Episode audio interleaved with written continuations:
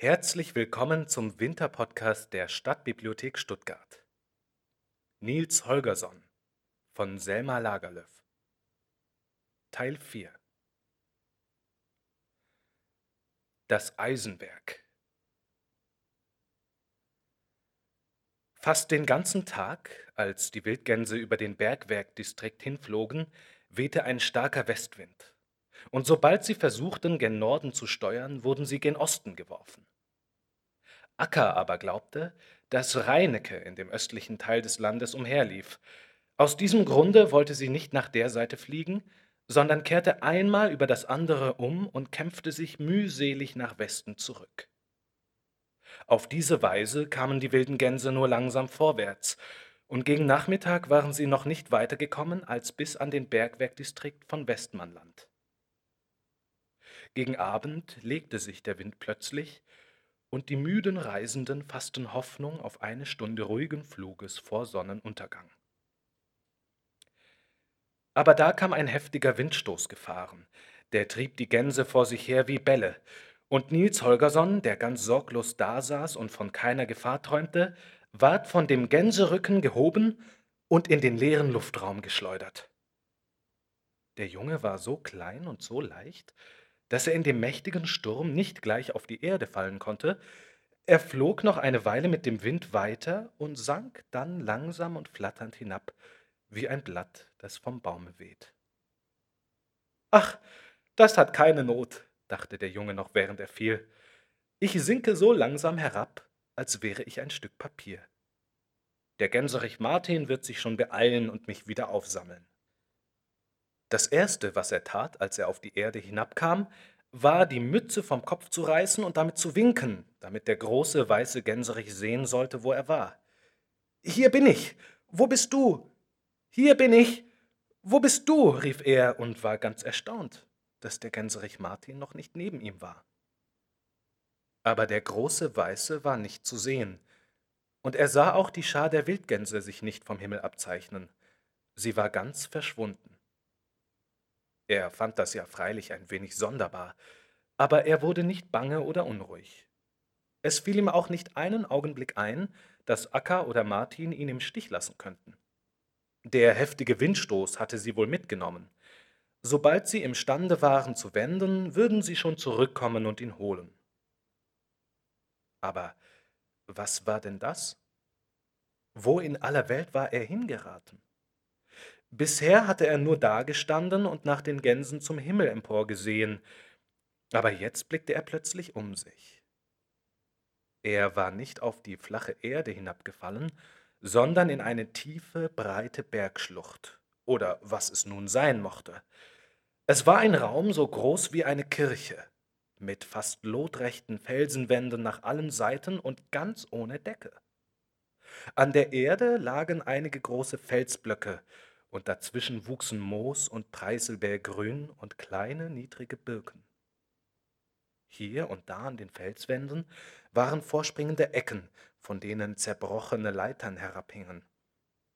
Nach der einen Seite erschloss sich ein finsteres Gewölbe, das tief in den Berg hineinzuführen schien.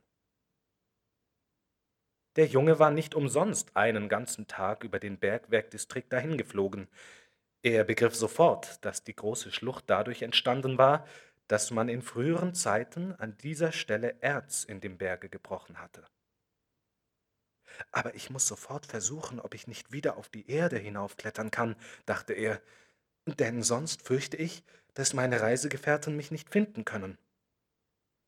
Er wollte eben an die Felswand gehen, als jemand kam und ihn von hinten packte. Und er hörte eine grobe Stimme in sein Ohr brummen, was für einer bist du denn? Der Junge wandte sich schnell um, und im ersten Schrecken glaubte er, einem großen Felsblock gegenüber zu stehen, der mit graubrauner Bartflechte bedeckt war. Dann aber gewahrte er, dass der Felsblock breite Füße hatte, auf denen er gehen konnte, und einen Kopf und Augen und einen großen brummenden Mund.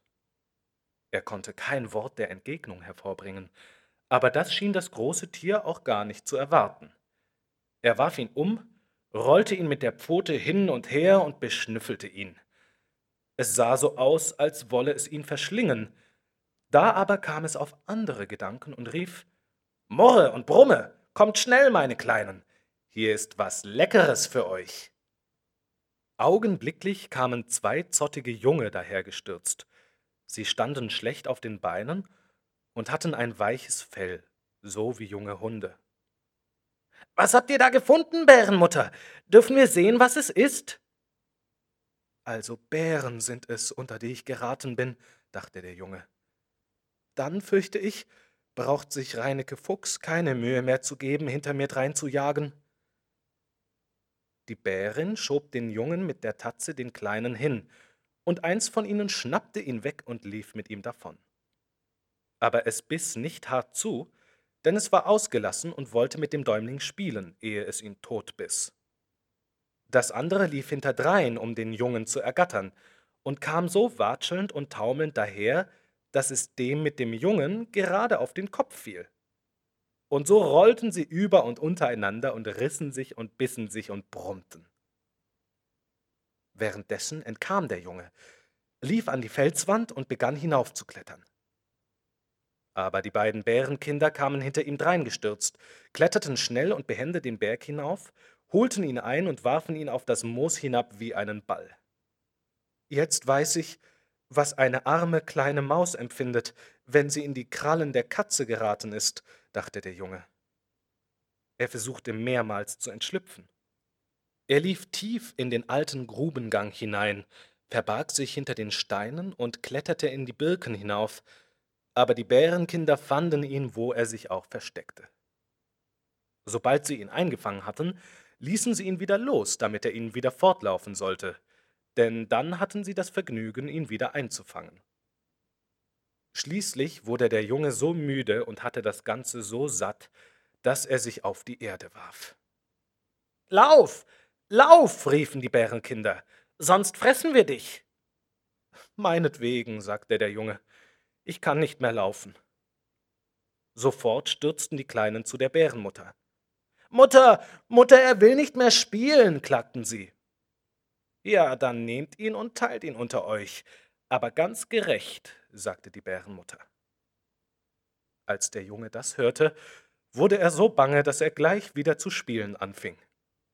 Als es Schlafenszeit war und die Bärin ihre Jungen rief, damit sie dicht an sie herankriechen und sich schlafen legen sollten, hatten sie sich so köstlich unterhalten, dass sie morgen dasselbe Spiel spielen wollten.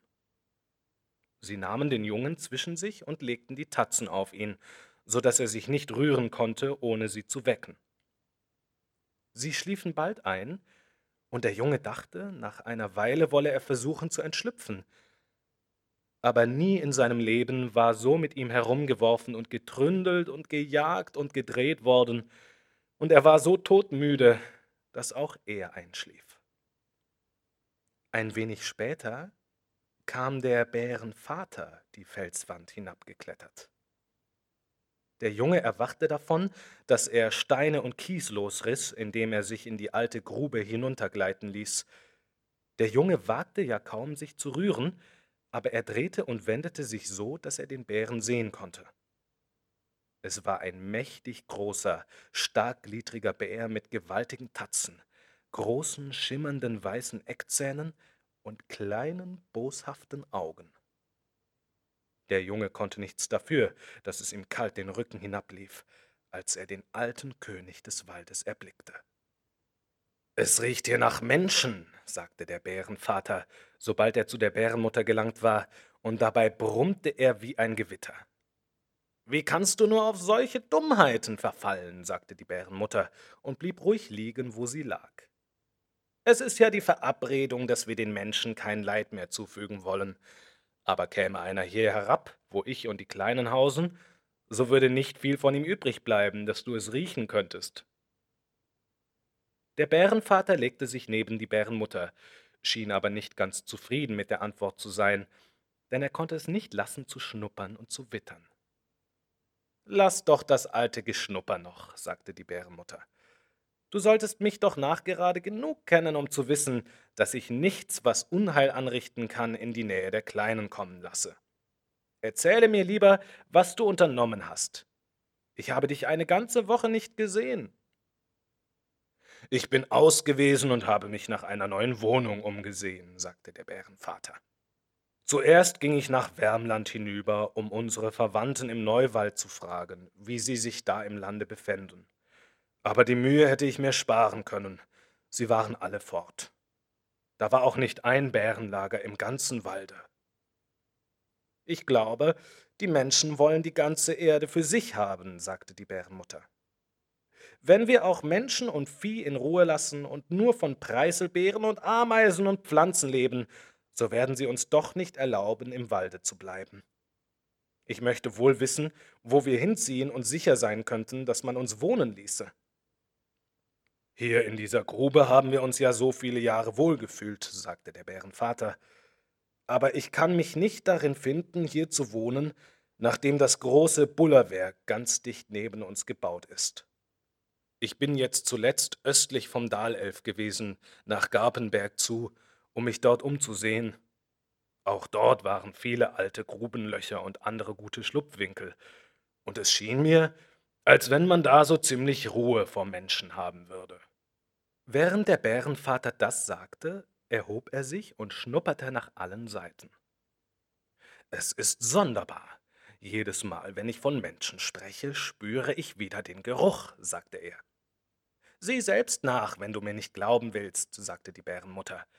Ich möchte wohl wissen, wo ein Mensch hier versteckt liegen sollte. Der Bär machte die Runde durch die Höhle und schnupperte. Schließlich legte er sich, ohne ein Wort zu sagen, wieder neben die Bärenmutter. Aber du glaubst natürlich nicht, dass auch andere als du Nase und Ohren haben. Man kann nie vorsichtig genug mit so einer Nachbarschaft sein, wie wir sie haben, sagte der Bärenvater ruhig. Aber dann fuhr er mit einem Gebrüll in die Höhe. Es traf sich so unglücklich, dass eins der Bärenkinder seine Tatze auf Nils Holgerssons Gesicht gelegt hatte, so dass der arme Junge nicht atmen konnte, sondern niesen musste. Jetzt war es der Bärenmutter nicht mehr möglich, den Bärenvater ruhig zu halten. Er warf die Kleine nach rechts und nach links und gewahrte den Jungen, ehe er sich noch erhoben hatte. Er würde ihn sofort verschlungen haben, wenn sich die Bärenmutter nicht ins Mittel gelegt hätte. Rühr ihn nicht an, das ist das Spielzeug der Kinder, sagte sie. Sie haben sich den ganzen Abend so herrlich mit ihm belustigt, dass sie es nicht übers Herz bringen konnten, ihn zu fressen, sondern ihn zum Morgen aufheben wollten. Der Bär aber schob die Bärin beiseite. Mische dich nicht in Dinge, für die du kein Verständnis hast, brüllte er. Kannst du denn nicht merken, dass es nach Mensch riecht? Den fresse ich sofort auf, sonst spielt er uns noch irgendeinen schlimmen Streich.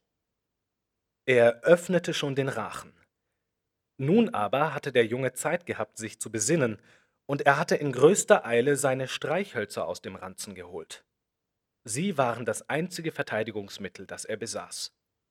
Er strich ein Streichholz an seinen Lederhosen an, und als es mit heller Flamme brannte, steckte er es dem Bären in den Rachen.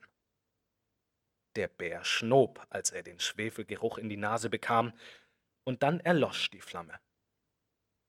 Der Junge hatte ein neues Streichholz bereit, aber merkwürdigerweise wiederholte der Bärenvater seinen Angriff nicht. Kannst du viele von den kleinen blauen Rosen anzünden? fragte er. Ich kann so viele anzünden, dass sie dem ganzen Walde den Garaus machen könnten, erwiderte der Junge denn er glaubte, dass er auf die Weise dem Bären bange machen könne. Könntest du vielleicht Haus und Gehöft anzünden? sagte der Bärenvater. Ja, das ist eine Kleinigkeit für mich, prahlte der Junge und hoffte, dass der Bärenvater Respekt vor ihm bekommen würde. Das ist gut, sagte der Bärenvater. Dann sollst du mir einen Dienst leisten. Nun freue ich mich wirklich, dass ich dich nicht aufgefressen habe. Dann nahm der Bär den Jungen ganz vorsichtig zwischen die Zähne und kletterte mit ihm aus der Höhle heraus. Das ging erstaunlich leicht und schnell, obwohl er so groß und schwer war. Oben angelangt, lief er sogleich in den Wald. Auch das ging sehr schnell. Es unterlag keinem Zweifel, dass der Bärenvater wie dazu geschaffen war, sich den Weg durch dichte Wälder zu bahnen. Sein schwerer Körper schoss durch das Dickicht wie ein Boot durch das Wasser. Der Bärenvater lief weiter, bis er an einen Hügel am Waldessaum anlangte, von wo aus er das große Eisenwerk sehen konnte. Dort legte er sich nieder, stellte den Jungen vor sich hin und hielt ihn mit beiden Tatzen fest. Sieh dir nun das große Bullerwerk da unten an, sagte er zu dem Jungen. Das Eisenwerk lag mit seinen vielen hohen und großen Gebäuden am Ufer eines Wasserfalls. Hohe Schornsteine spien schwarze Rauchwolken aus, das Feuer aus den Schmelzöfen flammte, und aus allen Fenstern und Luken schimmerte Licht. Da drinnen waren Hämmer und Walzwerke im Gange, und sie arbeiteten mit so großer Kraft, dass die Luft widerhallte vom Lärm und Gebuller. Rings um das Fabrikgebäude selbst lagen mächtige Kohlenschuppen, große Haufen von Schlacken, Speicher, Bretterstapel und Gerätschaftshäuser. Ein wenig weiterhin stand eine lange Reihe von Arbeiterwohnungen, netten Villen, Schulen, Versammlungshäusern und Läden. Aber all das andere war still und schien zu schlafen. Der Junge sah gar nicht nach der Seite, er hatte nur Augen für das Eisenwerk. Die Erde rings um das Werk war schwarz, der Himmel wölbte sich herrlich dunkelblau über den Flammen aus dem Schmelzofen, der Gießbach glitt weiß schäumend vorüber, und das Werk selbst stand da und sandte Licht und Rauch und Feuer und Funken in die Nacht hinaus. Nie hatte er etwas so Gewaltiges gesehen. Willst du nun auch behaupten, dass du eine so große Einrichtung anstecken könntest? fragte der Bär. Da stand nun der Junge eingeklemmt zwischen den Bärentatzen und glaubte, das Einzige, das ihn retten könne, sei, dass der Bär hohe Gedanken von seiner Macht und Tüchtigkeit bekam. Es ist ganz einerlei, ob es groß oder klein ist, sagte er deswegen. Ich kann es trotzdem zum Brennen bringen. Dann will ich dir etwas sagen, erwiderte der Bärenvater. Meine Vorfahren haben in dieser Gegend gehaust, seit hier im Lande Wald zu wachsen begann. Und ich habe Jagdgefilde und Grasfelder und Höhlen und Schlupfwinkel von ihnen geerbt und habe hier mein Leben lang in Ruhe und Frieden gewohnt. Zu Anfang wurde ich nicht viel von den Menschen gestört. Sie gingen in die Berge und hackten darin herum und sammelten ein wenig Erz heraus, und hier unten am Gießbach hatten sie ein Hammerwerk und einen Schmelzofen aber der Hammer bullerte nur ein paar Mal am Tage, und in dem Schmelzofen war nur ein paar Monate hintereinander Feuer. Darin konnte ich mich allenfalls finden. Aber jetzt in den letzten Jahren, seit sie dies Bullerwerk hier gebaut haben, das ununterbrochen Tag und Nacht lärmt, kann ich es hier nicht mehr aushalten. Früher wohnten hier nur ein Verwalter und einige Schmiede, aber jetzt ist es hier so voll von Menschen, dass ich nie sicher vor ihnen sein kann. Ich glaubte schon, ich müsste von hier fortziehen, aber nun habe ich einen besseren Ausweg gefunden. Der Junge dachte bei sich, welchen Ausweg der Bärenvater wohl gefunden haben könne, aber er hatte keine Zeit zu fragen, denn nun nahm ihn der Bärenvater wieder zwischen die Zähne und trottete mit ihm den Hügel hinab. Der Junge konnte nichts sehen, aber aus dem zunehmenden Lärm begriff er, dass sie sich dem Eisenwerk näherten. Der Bärenvater kannte das Eisenwerk gut. Er war in manch einer dunklen Nacht da umhergegangen, hatte beobachtet, was da vor sich ging, und sich selbst gefragt, ob denn die Arbeit nie unterbrochen werden würde. Er hatte die Mauern mit den Tatzen untersucht und gewünscht, so stark zu sein, dass er das ganze Gebäude mit einem einzigen Schlag zu Boden schlagen könne. Es war nicht leicht, ihn von der schwarzen Erde zu unterscheiden, und da er sich obendrein in dem Schatten der Mauern hielt, war keine besondere Gefahr vorhanden, dass er entdeckt werden würde. Jetzt ging er ohne Furcht zwischen die Werkstätten hinein und kletterte auf einen Schlackenhaufen. Hier richtete er sich auf den Hinterbeinen auf, nahm den Jungen zwischen die Vordertatzen und hob ihn in die Höhe. Versuche, ob du in das Haus hineinsehen kannst, sagte er. Drinnen im Eisenwerk waren sie bei der Eisenproduktion. Oben unter der Decke hing eine große runde Kugel, die mit geschmolzenem Eisen gefüllt war. In die pressten sie einen starken Luftstrom hinein. Und als die Luft mit einem schrecklichen Lärm in die Eisenmasse hineindrang, stoben große Schwärme von Funken heraus. Die Funken kamen in Bündeln, in Garben, in langen Trauben. Sie hatten viele verschiedene Farben, waren groß und klein, fuhren gegen eine Wand und flogen über den ganzen großen Raum hinaus. Der Bärenvater ließ den Jungen das prachtvolle Schauspiel ansehen, bis sie mit dem Blasen fertig waren, und der rote, fließende, schön schimmernde Strahl aus der runden Kugel in die Eimer hinabströmte. Der Junge fand das, was er sah, so schön, dass er ganz außer sich geriet und nahe daran war zu vergessen, dass er zwischen zwei Bärentatzen gefangen saß. Der Bärenvater ließ den Jungen auch in das Walzwerk hineingucken. Ein Arbeiter war gerade dabei, ein kurzes und dickes Stück Eisen aus einem Ofen zu nehmen und es unter eine Walze zu legen. Als das Eisen wieder aus der Walze herauskam, war es lang und zusammengedrückt. Sogleich ergriff ein anderer Arbeiter es und legte es unter eine härtere Walze, die es noch länger und dünner machte. So ging es von Walze zu Walze, wurde gereckt und gestreckt und schlängelte sich schließlich als viele Ellen langer, rotglühender Faden am Fußboden entlang.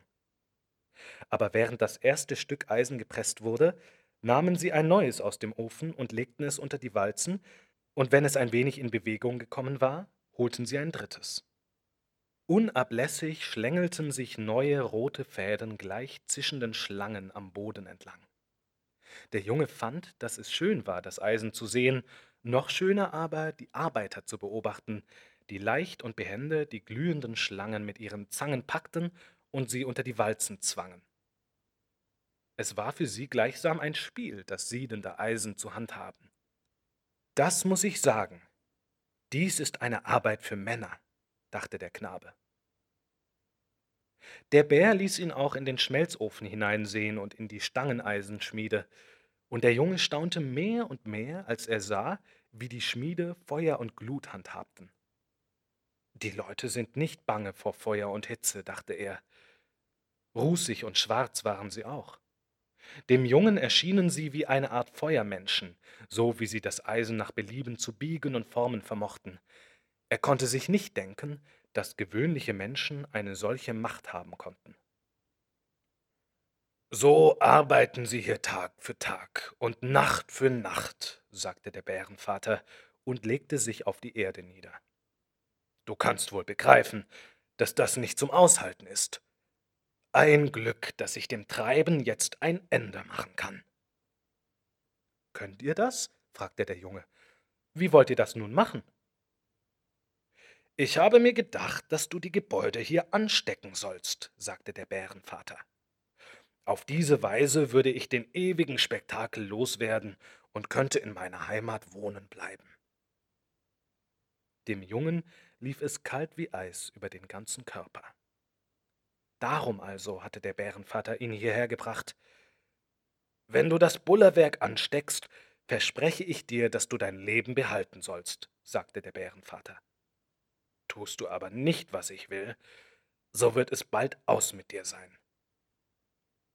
Die großen Werkstätten hatten starke Mauern, und der Junge dachte, der Bärenvater kann so viel befehlen, wie er wolle, es war ja ganz unmöglich, ihm zu gehorchen. Gleich darauf aber sah er, dass es am Ende doch nicht ganz so unmöglich sein würde. Dicht neben ihm lag ein Haufen Stroh und Hobelspäne, den er leicht anstecken konnte. Neben den Spänen befand sich ein Bretterstapel, und der Bretterstapel stieß an den großen Kohlenschuppen. Der Kohlenschuppen aber ging bis ganz an die Werkstätten heran, und wenn der zu brennen anfing, würde das Feuer bald auf das Dach des Eisenwerks hinüberspringen. Das Feuer würde alles ergreifen, was es an Brennbarem gab. Die Mauern würden vor Hitze bersten und die Maschinen würden zerstört werden. Nun, willst du oder willst du nicht? Fragte der Bärenvater. Der Junge wusste recht gut, dass er gleich antworten müsse, er wolle nicht, aber er wusste auch, dass die Bärentatzen, die ihn umklammert hielten, ihn mit einer einzigen Bewegung totdrücken würden. So sagte er denn, ich bitte um Erlaubnis, mich einen Augenblick zu besinnen. Nun ja, Meinetwegen, sagte der Bärenvater. Aber ich will dir auch sagen, dass gerade das Eisen den Menschen eine solche Übermacht über uns Bären gegeben hat, dass ich auch aus dem Grunde der Arbeit hier ein Ende machen möchte. Der Junge dachte, er wolle die Bedenkzeit dazu benutzen, um auf irgendeine Weise zu entkommen. Aber er war so bange, dass er seine Gedanken nicht zu zwingen vermochte, den Weg zu gehen, den er wollte. Stattdessen musste er daran denken, welch eine gute Hilfe das Eisen für die Menschen war. Sie brauchten Eisen zu allem. Eisen war in dem Pflug, der die Furchen auf dem Felde zog, in der Axt, die das Holz schlug, in der Sense, die das Korn mähte, in dem Messer, das zu allem Möglichen benutzt werden konnte. Eisen war in dem Zaum, mit dem das Pferd gelenkt wurde, in dem Schloss, das die Tür verschloss, in den Nägeln, die die Möbel zusammenhielten, in den Platten, mit denen das Dach gedeckt war. Die Büchse, die die wilden Tiere ausgerottet hatte, war aus Eisen und ebenso die Hacke, die das Erz in den Gruben gebrochen hatte. Mit Eisen waren die Kriegsschiffe bekleidet, die er in Karlskrona gesehen hatte. Auf Eisenschienen rollten die Lokomotiven durch das Land. Aus Eisen war die Nadel, die den Rock nähte, die Schere, die die Schafe schur, der Kessel, in dem das Essen gekocht wurde. Groß und klein, alles, was nützlich und unentbehrlich war, bestand aus Eisen. Der Bärenvater hatte ja recht, dass das Eisen den Menschen ihre Übermacht über die Bären gegeben hatte. Na, willst du nun oder willst du nicht? fragte der Bärenvater. Der Junge fuhr aus seinen Gedanken auf. Hier stand er und dachte an ganz unnötige Dinge und hatte noch nicht ausfindig gemacht, wie er entkommen sollte. Ihr müsst nicht so ungeduldig sein, sagte er. Es ist eine wichtige Sache für mich, und ich muss Zeit haben, sie mir zu überlegen. Ja, dann überlege du noch eine Weile, entgegnete der Bärenvater. Das will ich dir aber noch sagen. Das Eisen ist schuld daran, dass die Menschen so viel klüger geworden sind als wir Bären. Und allein aus dem Grunde will ich ihm den Gar ausmachen. Als der Junge diese neue Frist erhalten hatte, wollte er sie benutzen, um einen Rettungsplan zu ersinnen.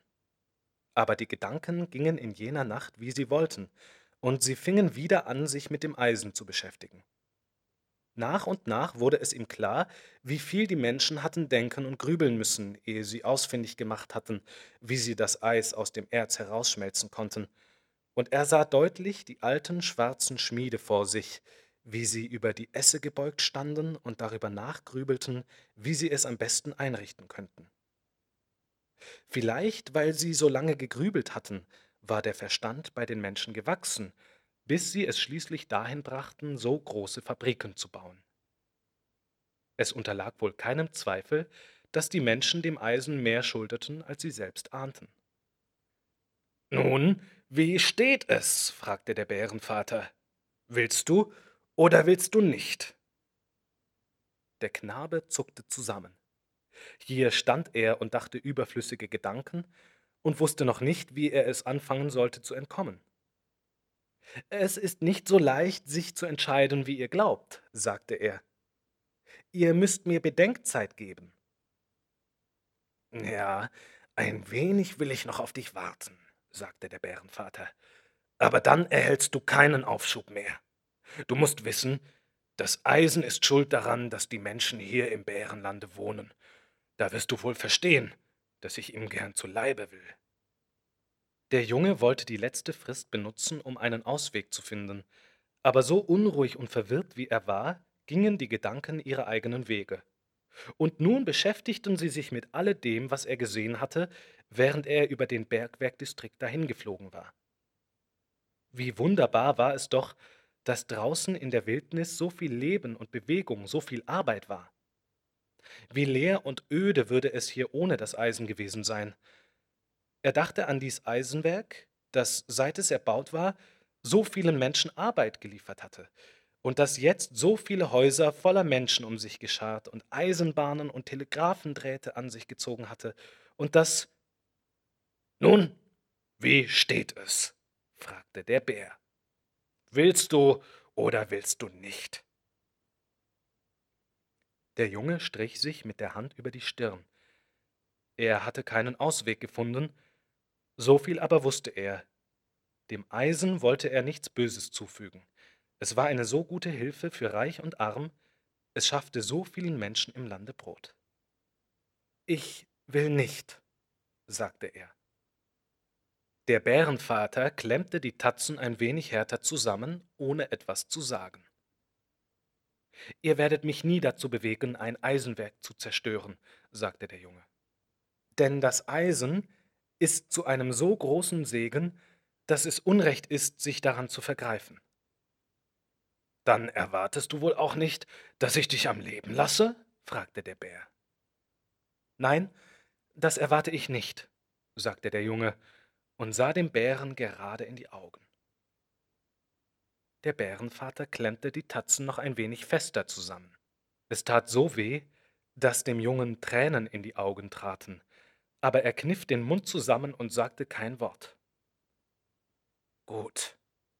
Eins, zwei, drei, sagte der Bärenvater und hob langsam die eine Tatze, denn er hoffte bis zuletzt, dass der Junge sich ergeben werde. Im selben Augenblick hörte der Junge etwas in der Nähe klirren, und er sah einen blanken Büchsenlauf ein paar Schritte von ihnen entfernt. Er, wie auch der Bärenvater, waren so von ihren eigenen Angelegenheiten in Anspruch genommen, dass sie nicht beachtet hatten, wie ein Mensch ganz dicht an sie herangeschlichen war. Bärenvater, rief der Junge, hört ihr nicht, dass jemand den Hahn eines Gewehrs spannt? Lauft, sonst werdet ihr totgeschossen. Der Bärenvater machte sich schleunigst aus dem Staube, hatte aber doch Zeit genug, den Jungen mitzunehmen. Ein paar Schüsse knallten, als er davon stürzte, und die Kugeln pfiffen ihm um die Ohren, aber er entkam glücklich. Wie der Junge jetzt dahing und aus dem Rachen des Bären herausbaumelte, fiel es ihm ein, dass er sich wohl noch nie so töricht benommen hatte wie in dieser Nacht. Hätte er nur geschwiegen, so wäre der Bär erschossen, und er selbst wäre frei gewesen. Aber er hatte sich so daran gewöhnt, den Tieren zu helfen, dass er tat, ohne darüber nachzudenken. Als der Bärenvater eine Strecke in den Wald hineingekommen war, blieb er stehen und setzte den Jungen auf die Erde. Hab Dank, kleiner Mann, sagte er. Die Kugeln hätten sicher besser getroffen, wenn du nicht gewesen wärest. Und nun will ich dir dafür einen Dienst erweisen. Solltest du jemals wieder einem Bären begegnen, so sage ihm nur, was ich dir jetzt zuflüstere. Dann rührt er dich nicht an.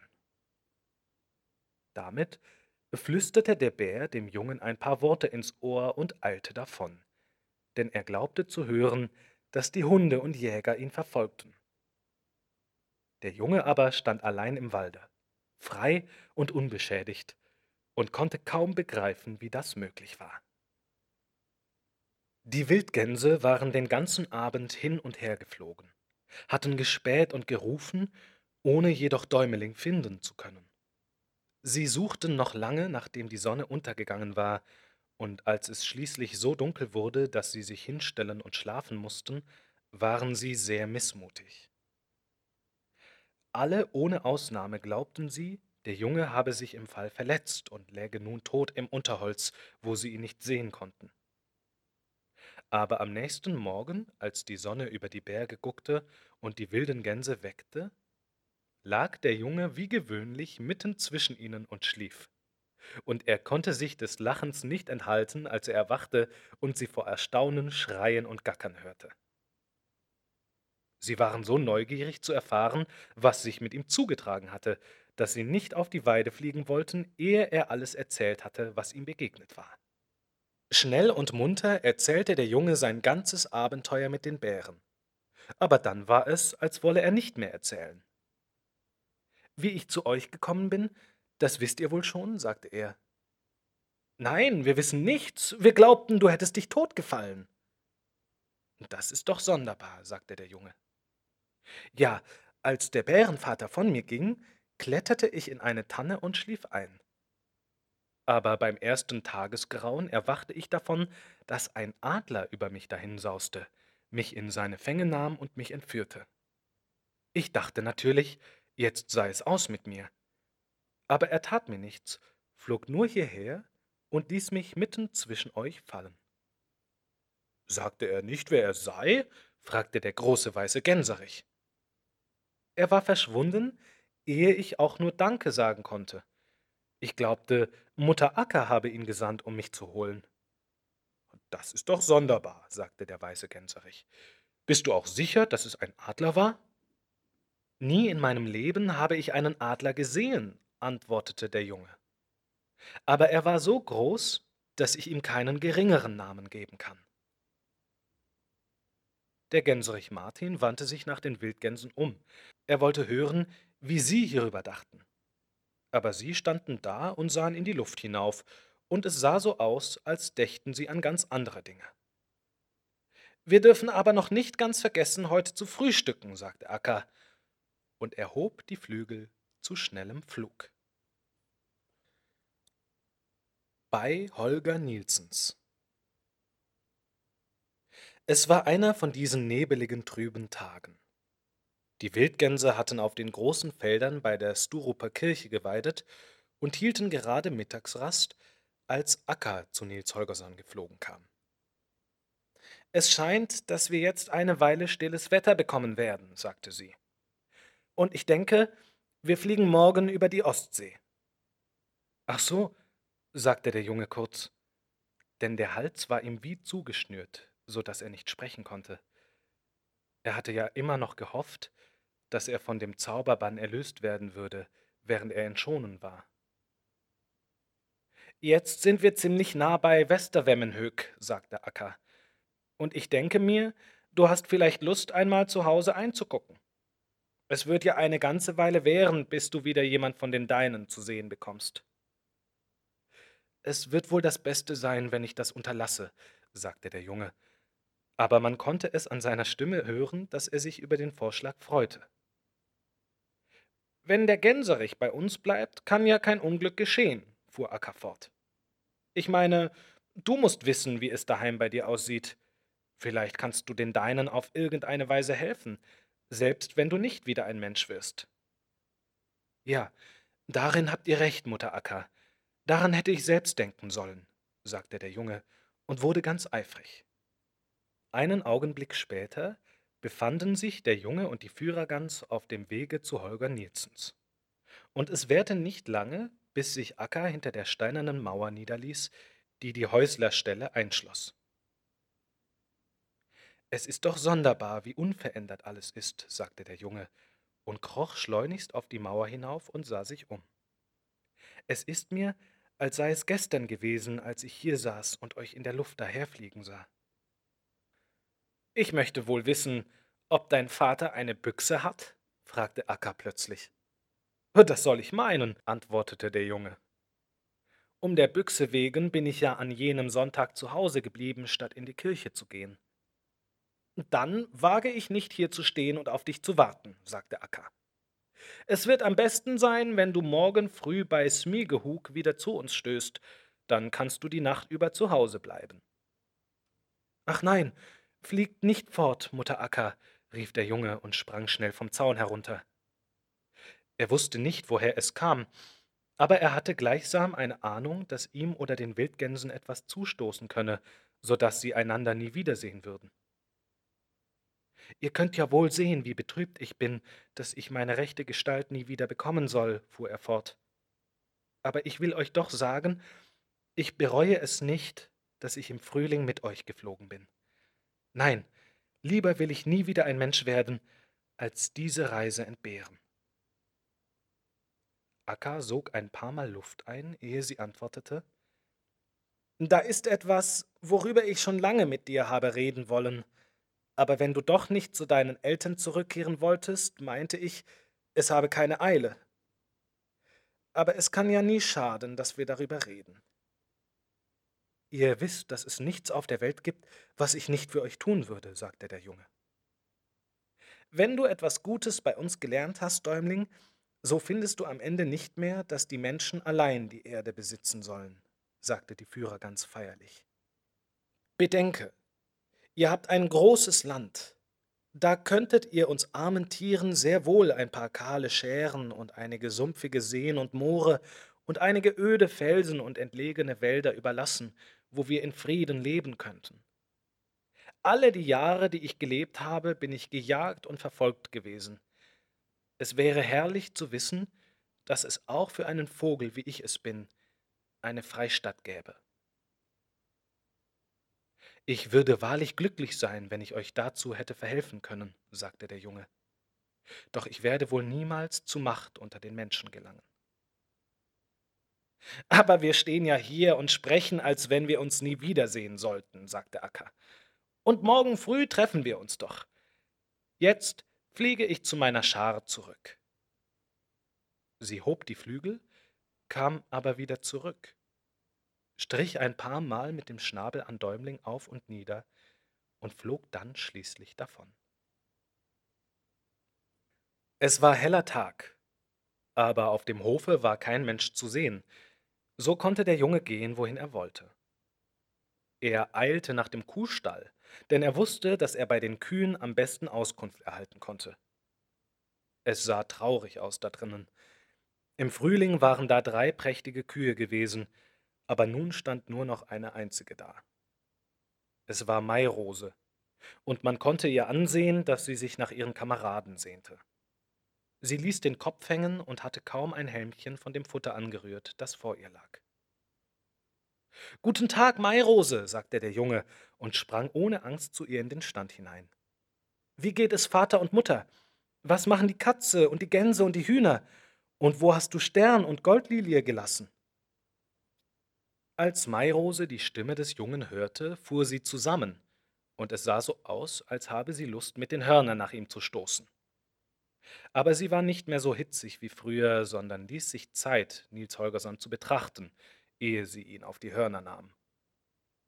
Er war noch ebenso klein wie bei seiner Abreise, und er hatte denselben Anzug an wie bei seiner Abreise, aber er sah trotzdem ganz anders aus. Der Nils Holgersson, der im Frühling von dannen gezogen war, hatte einen schweren und langsamen Gang. Seine Stimme war träge und seine Augen waren schläfrig. Der Nils Holgersson aber, der wiederkam, war leicht und geschmeidig, flink in seiner Rede und hatte ein paar Augen, die leuchteten und glänzten. Seine Haltung war so keck, dass man unwillkürlich Respekt vor ihm bekommen musste, so klein er war und obwohl er selbst nicht gerade glücklich aussah, wurde man froh, wenn man ihn nur ansah. Muh, brüllte Mairose. Sie haben ja freilich gesagt, er wäre anders geworden, aber ich wollte es nicht glauben. Willkommen daheim, Nils Holgersson, willkommen daheim. Dies ist die erste frohe Stunde, die ich seit langer Zeit gehabt habe. Hab Dank, Mairose, sagte der Junge froh überrascht durch den freundlichen Empfang. Erzähle mir jetzt, wie es Vater und Mutter geht. Die haben nur Sorgen und Unglück gehabt, seit du davongegangen bist, sagte Mairose. Das Allerschlimmste war das teure Pferd, das den ganzen Sommer hier gestanden und nichts weiter getan hat als fressen. Dein Vater kann sich nicht entschließen, es zu erschießen, und verkaufen kann er es auch nicht. Das Pferd ist schuld daran, dass Stern und Goldlilie verkauft werden mussten.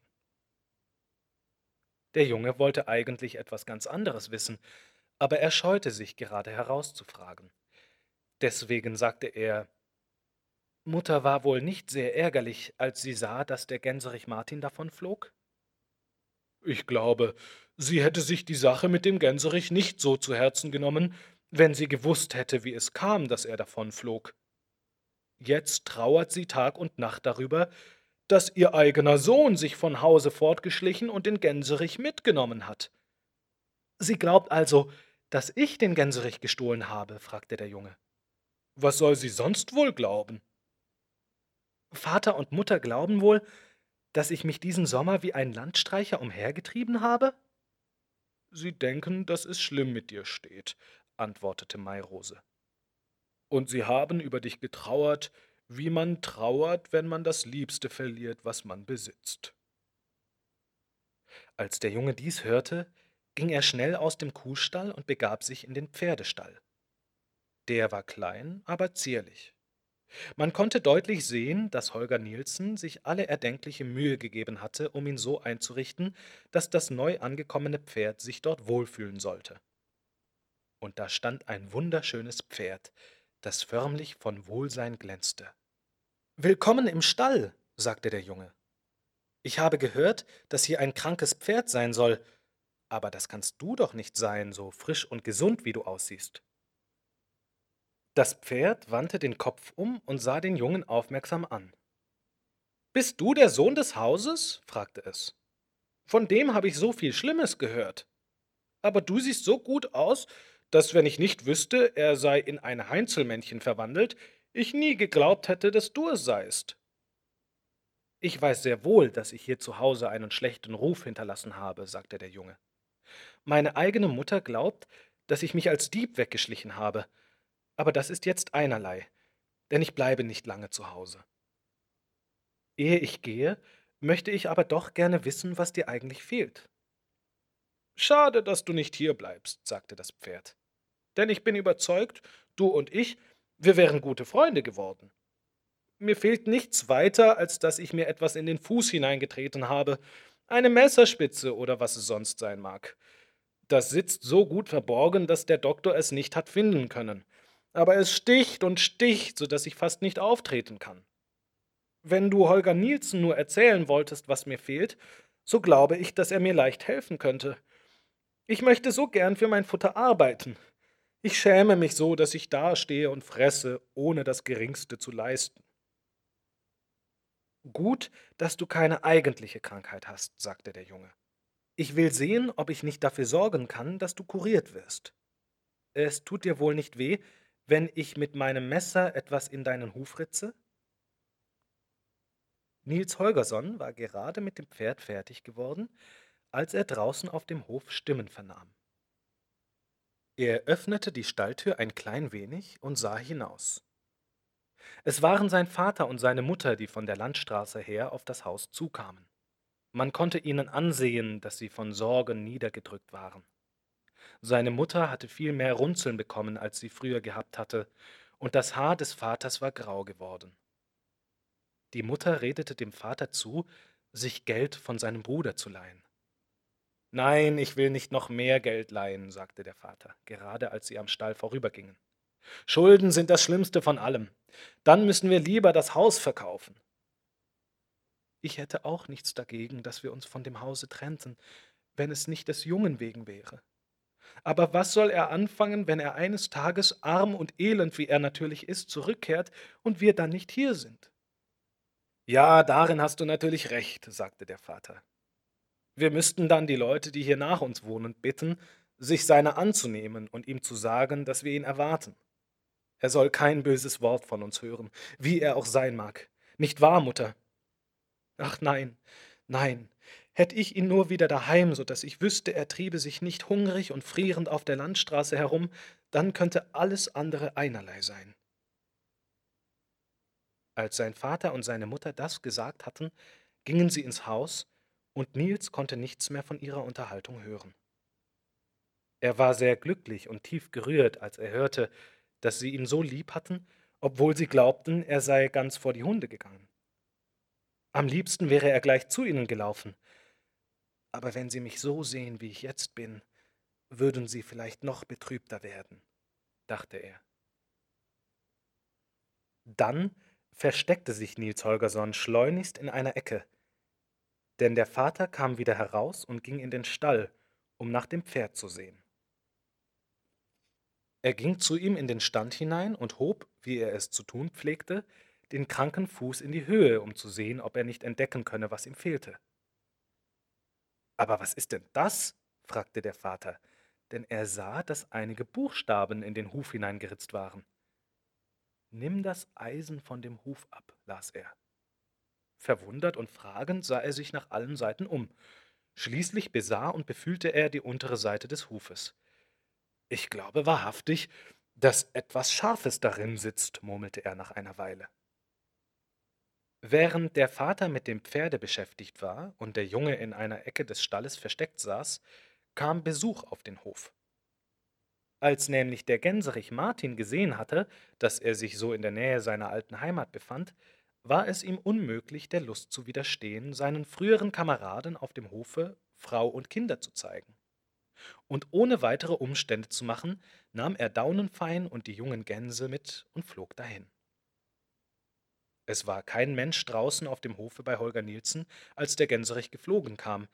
So konnte er sich denn ganz ruhig niederlassen und Daunenfein zeigen, wie herrlich er es gehabt hatte, als er noch eine zahme Gans war. Als sie den ganzen Hofplatz besichtigt hatten, entdeckte er, dass die Tür zum Kuhstall offen stand. Guck einen Augenblick hier herein, sagte er. Dann kannst du sehen, wo ich in alten Zeiten gewohnt habe. Das war etwas anderes, als sich in Teichen und Sümpfen aufzuhalten, so wie wir es jetzt tun. Der Gänserich stand auf der Schwelle und sah in den Kuhstall hinein. Hier ist kein Mensch, sagte er. Komm nur, Daunenfein, dann sollst du die Gänsebucht sehen. Du brauchst nicht bange zu sein, da ist nicht die geringste Gefahr. Und dann gingen der Gänserich, Daunenfein und alle sechs Jungen in die Gänsebucht hinein, um zu sehen, in welchem Glanz und welcher Herrlichkeit der große Weiße gelebt hatte, ehe er sich den Wildgänsen anschloss. Ja, seht, so hatten wir es hier. Da war mein Platz, und da stand der Futtertrog, der immer mit Hafer und Wasser gefüllt war, sagte der Gänserich. Wartet einmal, da ist auch jetzt Fressen und damit lief er an den Trog und begann Hafer zu verschlingen. Aber Daunenfein war unruhig. Lass uns lieber wieder gehen, sagte sie. Ach, nur ein paar Körner, entgegnete der Gänserich. Im selben Augenblick stieß er einen Schrei aus und eilte auf den Ausgang zu, aber es war zu spät. Die Tür fiel ins Schloss. Holger Nielsens Frau stand draußen und hakte die Krampe zu, und dann waren sie eingesperrt.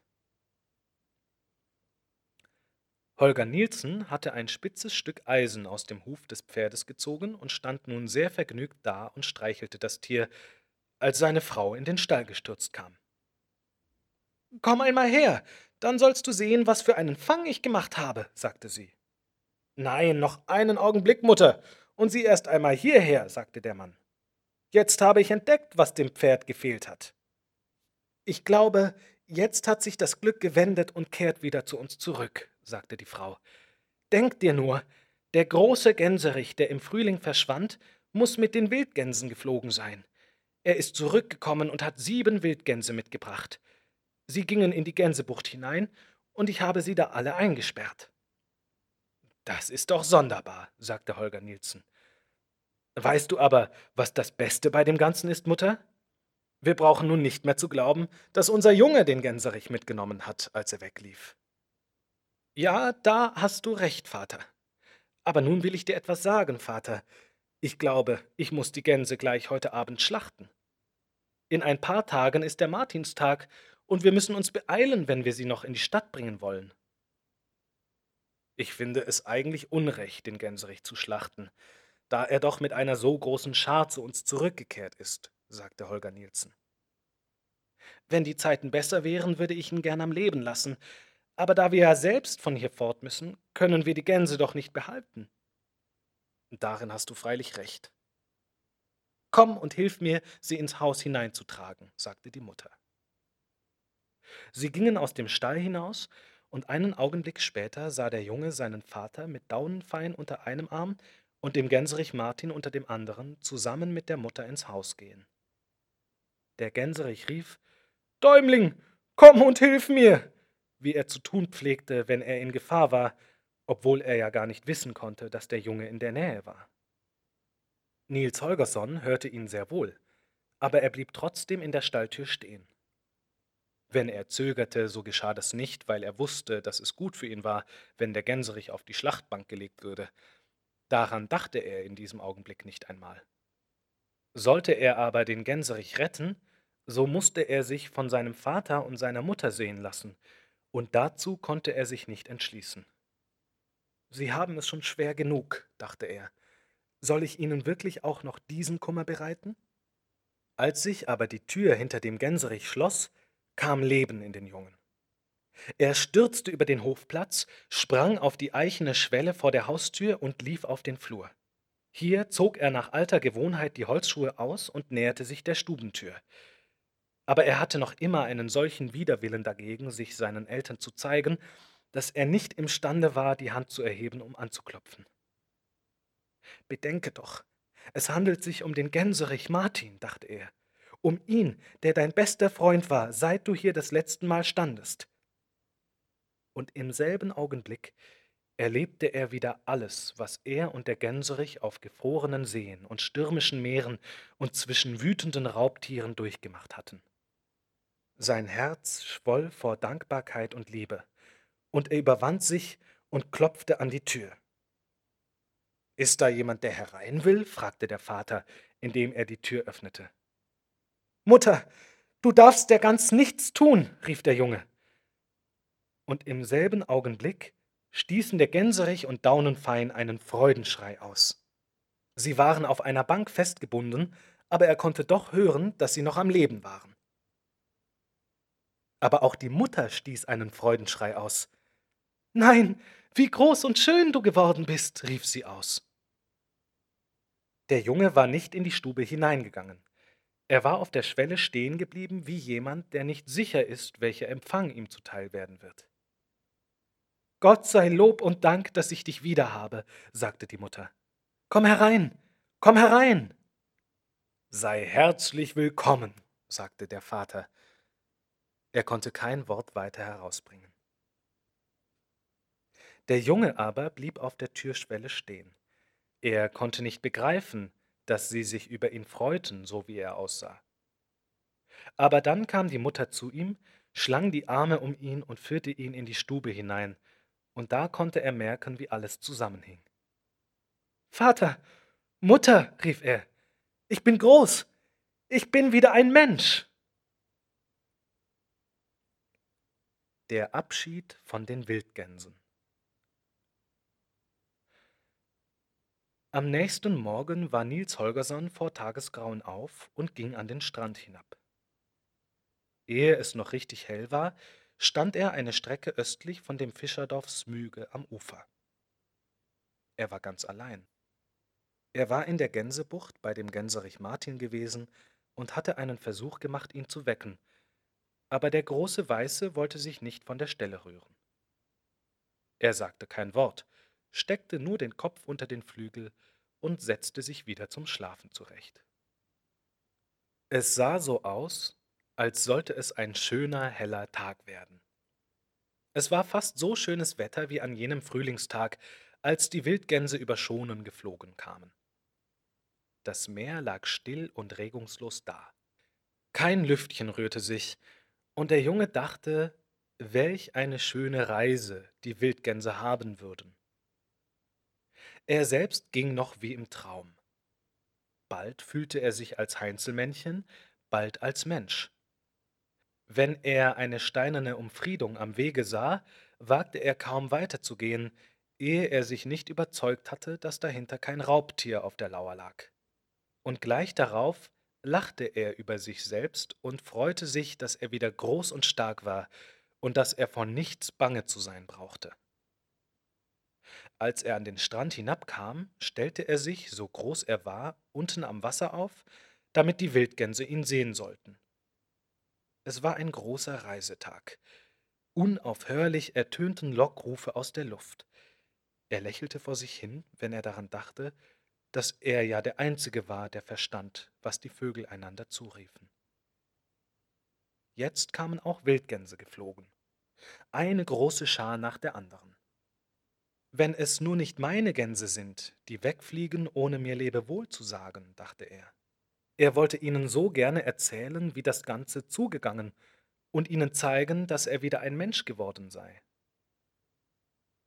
Da kam eine Schar, die schneller flog und lauter schrie als die anderen, und etwas in seinem Innern sagte ihm, dass dies seine Schar sei. Aber er war dessen nicht so sicher, wie er es am vorhergehenden Tage gewesen wäre. Die Schar flog jetzt langsamer. Sie flog an der Küste hin und her. Da wusste der Junge, dass es seine Schar war. Er konnte nur nicht begreifen, warum die Wildgänse sich nicht neben ihm niederließen. Es war doch unmöglich, dass sie ihn da, wo er stand, nicht gesehen haben sollten. Der Junge versuchte einen Lockton auszustoßen, der sie zu ihm hinabrufen konnte. Aber was war das nur? Die Zunge wollte nicht. Er konnte den richtigen Laut nicht hervorbringen. Er hörte Akka oben in der Luft rufen, er verstand aber nicht, was sie sagte. Was ist das nur? Haben die Wildgänse ihre Sprache verändert? dachte er. Er winkte ihnen mit seiner Mütze zu, und er lief am Strande entlang und rief Hier bin ich. Wo bist du? Aber das schien sie nur zu beängstigen. Sie hoben die Flügel und flogen übers Meer hinaus. Da wurde ihm die Sache endlich klar. Sie wussten nicht, dass er ein Mensch war. Sie konnten ihn nicht erkennen. Und er konnte sie nicht zu sich rufen, weil ein Mensch die Sprache der Vögel nicht sprechen kann. Er konnte sie nicht sprechen und er konnte sie auch nicht verstehen. Obwohl Nils Holgersson so glücklich war, aus seinem Zauberbann erlöst zu sein, fand er es doch bitter, so von seinen guten Kameraden getrennt zu sein. Er setzte sich in den Sand und hielt die Hände vor das Gesicht. Was konnte es nützen, ihnen nachzusehen? Nach einer Weile aber hörte er Flügel rauschen. Es war der alten Mutter Akka schwer geworden, vom Däumling zu reisen, und sie kehrte noch einmal zurück. Und jetzt, wo der Junge still dasaß, wagte sie es, näher an ihn heranzufliegen. Und auf einmal war es, als seien ihr die Augen dafür aufgetan, wer er war. Sie ließ sich neben ihm auf der Landzunge nieder. Der Junge stieß einen Freudenschrei aus und schlang die Arme um die alte Mutter Akka. Die anderen Wildgänse strichen mit den Schnäbeln an ihm auf und nieder und drängten sich um ihn. Sie klagten und schnatterten und wünschten ihm auf alle mögliche Weise Glück, und er sprach auch mit ihnen und dankte ihnen für die wunderbare Reise, die er in ihrer Gesellschaft gemacht hatte.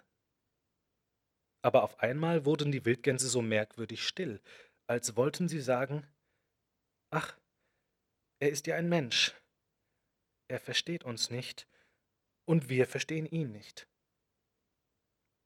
Da stand der Junge auf und trat an Akka heran. Er liebkoste und streichelte sie. Dasselbe tat er mit Ixi und Kaxi und Nelje, Wisi und Kusi, allen den Alten, die von Anfang an dabei gewesen waren. Dann ging er den Strand hinauf, landeinwärts. Denn er wusste ja, dass der Schmerz der Vögel niemals lange währt, und er wollte sich am liebsten von ihnen trennen, solange sie noch betrübt darüber waren, dass sie ihn verloren hatten. Als er das feste Land erreicht hatte, wandte er sich um und sah den vielen Vogelscharen nach, die über das Meer dahinflogen. Alle riefen sie ihre Locktöne, nur eine einzige Schar Wildgänse flog ganz stumm ihres Weges solange er ihnen mit den Augen folgen konnte. Aber der Zug war regelmäßig und wohlgeordnet. Die Geschwindigkeit war groß und die Flügelschläge waren stark und kräftig. Und der Junge empfand eine solche Sehnsucht nach den Davonziehenden, dass er nicht weit davon entfernt war zu wünschen, er wäre wieder der Däumling und könnte mit einer Schar Wildgänse über Meer und Land dahinfliegen. Ende.